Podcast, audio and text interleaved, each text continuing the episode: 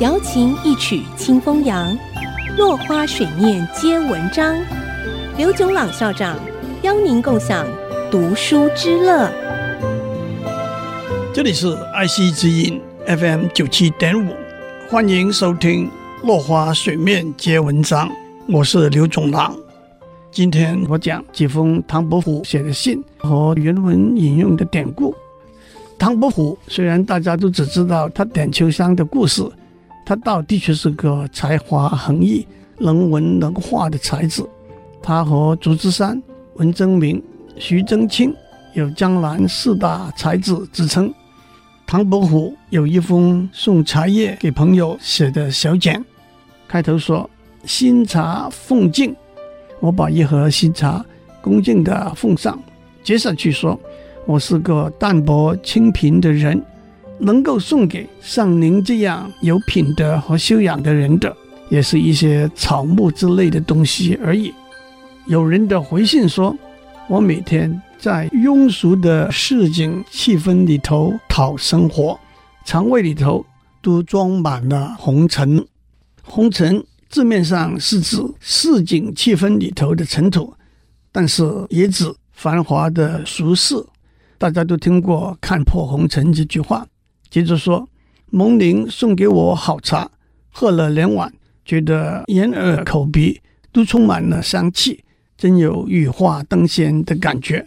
羽化的原意是昆虫的成长有四个形态的变化，从卵到幼虫到蛹到成虫，从蛹到成虫称为羽化。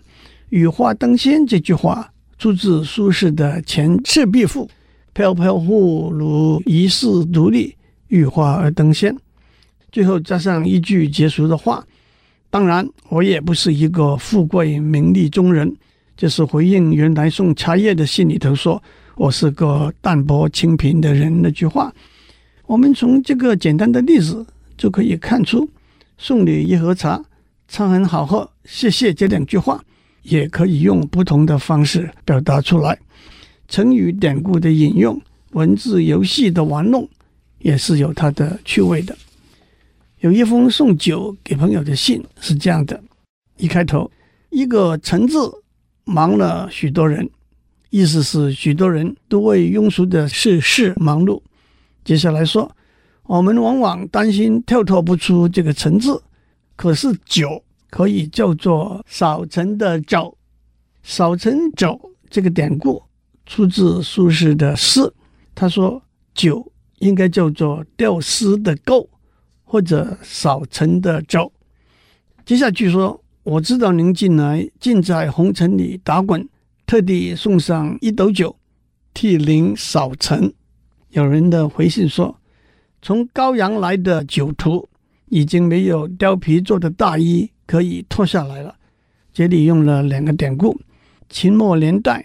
有一个人去拜见刘邦，自我介绍说：“我是来自高阳，喜欢喝酒的人。”这就是“高阳酒徒”这句话的出处。另外一个典故是司马相如和卓文君私奔回到家乡，没有钱，只好把身上的貂皮大衣脱下来换酒喝。